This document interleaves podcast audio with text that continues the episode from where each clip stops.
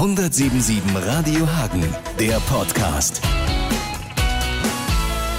Ziemlich genau einen Tag nach der Katastrophe von Duisburg, nach der tödlichen Massenpanik bei der Love Parade 2010, hat Andy Meisser aus Hagen seine Erlebnisse in dem Unglückstunnel aufgeschrieben und bei Facebook gepostet. Wir wollten das Ganze nochmal aus erster Hand hören. Hier das komplette Interview mit Andy Meisser. Mich würde zuerst interessieren, es ist jetzt 48 Stunden ungefähr her, ja, ziemlich genau sogar. In der Zwischenzeit, äh, wie lang ist da so der Zeitraum, wo du nicht an dieses Geschehen denkst? Oder ist es wirklich permanent, dass man da. Nein, also ich denke da eigentlich nicht sehr oft dran. Nur wenn ich jetzt mit anderen Leuten drüber spreche. Also es ist jetzt nicht so, dass es mich belasten würde und dass ich nur daran denken müsste. Wenn jetzt natürlich in irgendwelcher Zeitung Bilder davon auftauchen oder im Radio was gesagt wird, dann denkt man natürlich daran.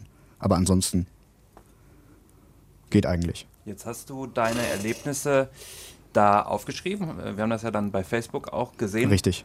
War das so denn so ein Moment so von der Seele schreiben? Wolltest du die anderen informieren? Warum hast du das gemacht? Es war so eine Mischung aus beiden eigentlich. Also sowohl von der Seele schreiben, dass ich einfach alles in meinem Kopf Revue passieren lassen kann, als auch einfach das ein für alle Mal hinzuschreiben, sodass ich nicht jedem, der irgendwie nachfragt, das Haarklein von Anfang bis Ende erklären muss, sondern einfach sagen kann, hier, ähm, sei mir nicht böse, aber da ist der Link, das kannst du dir durchlesen, weil wenn ich das jetzt jedem erklären müsste, dann würde ich da nur noch mit Erzählen beschäftigt sein.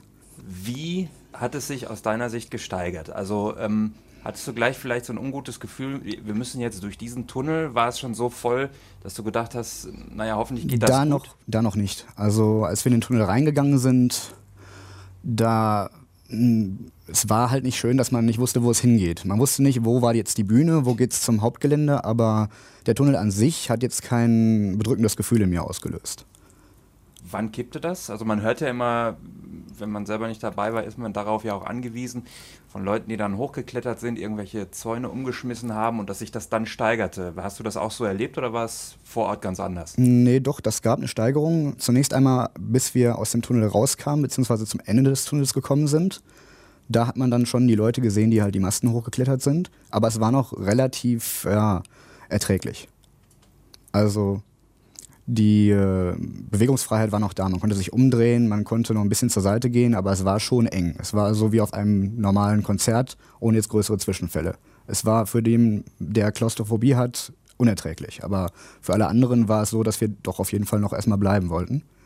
Zumal wir ja uns, weiß ich nicht, zwei Stunden lang durch die Straßensperren gekämpft hatten und da jetzt nicht einfach wieder abhauen wollten. Ab wann war euch dann klar, du hast ja auch in dem Text geschrieben, ihr habt dann die weibliche Begleitung dann auch so ein bisschen geschützt, habt Ja. die äh, abgeschirmt. Ab wann war euch klar, das geht hier ganz schön in die Hose? Das war eigentlich der Punkt, an dem der Polizeieinsatzbus da reingefahren ist.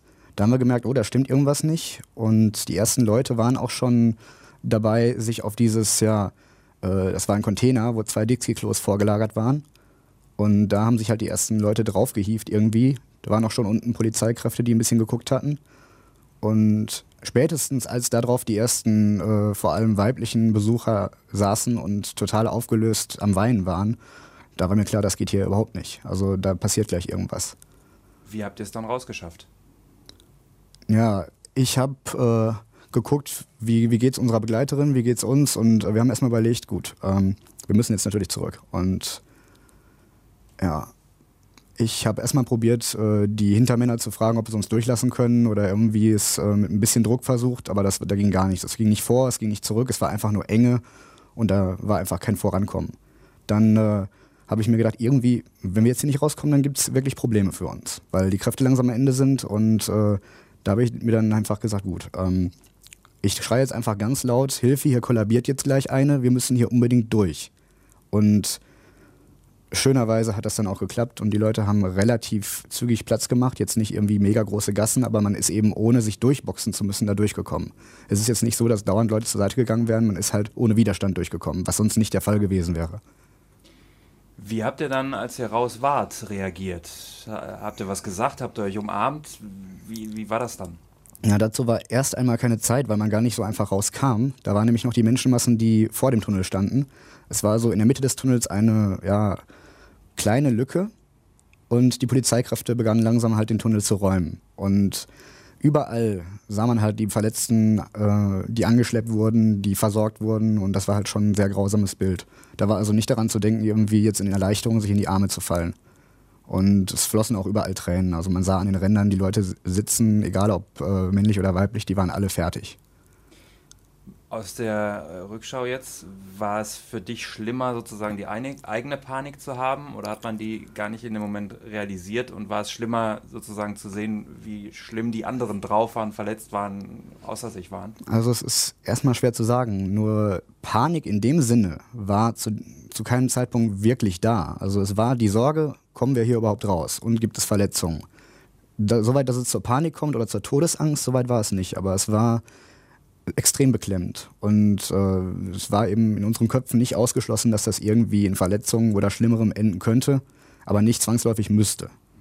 Nur wir kamen nicht raus. Und äh, als man dann die Leute da gesehen hat, die wirklich schwer verletzt waren und teilweise, es lässt sich nicht sicher sagen, ob die, die neben uns reanimiert wurde, wirklich überlebt hat. Also es ist durchaus möglich, dass wir jetzt Leute sterben sehen haben. Und das war dann doch recht belastend. Jetzt ist es immer einfach für alle, die nicht da waren und die auch nicht das Ganze ähm, organisiert haben, zu sagen, Mensch, wie kann man durch so einen Tunnel nur zwei Zu- und Ausgänge, das musste doch in die Hose gehen. Würdest du das auch so sagen jetzt, wo du dabei warst, oder hätte es auch funktionieren können? Also bei dem Ansturm und äh, dem Problem, den es wohl, äh, das es wohl auf der Rampe gab, äh, konnte es nur in die Hose gehen. Denn irgendwie kamen die Leute oben auf das Gelände nicht rein. Das habe ich gesehen. Die Rampe war verstopft, die Leute sind nicht vorwärts gegangen. Wenn sie vorwärts gegangen wären, dann hätte es Platz gegeben für nachfolgende Leute. Denn die Polizei hat mit diesen, äh, mit diesen drei oder vier Vereinzelungssperren oder wie sie das genannt haben, ähm, dafür gesorgt, dass immer nur ein gewisser Besucherstrom kam und eben nicht die Masse.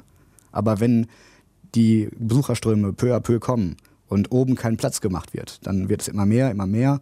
Und wenn dann von oben die Leute runterkommen, weil sie oben nicht reinkommen und alles gegeneinander drückt, dann wird das verdammt eng.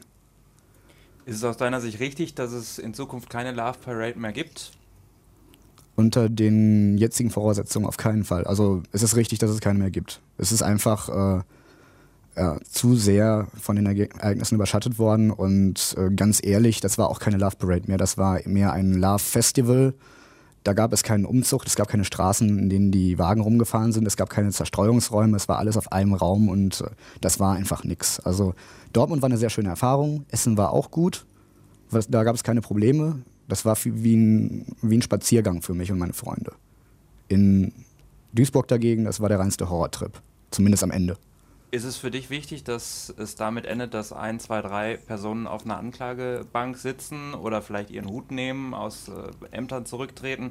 Oder ist dir das im Grunde ganz unwichtig, weil du ein Erlebnis hast, mit dem du irgendwie weiterlebst? Es ist mir nicht wichtig, dass ein, zwei, drei ranghohe Leute irgendwie aus dem Amt getrieben werden. Es ist mir wichtig, dass die Menschen, die letztendlich für die Entscheidungen zuständig waren, dafür zur Rechenschaft gezogen werden.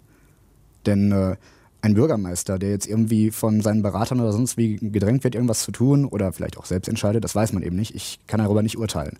Aber nur jetzt die oberen Leute zurücktreten zu lassen, das ist äh, meines Erachtens die falsche Entscheidung.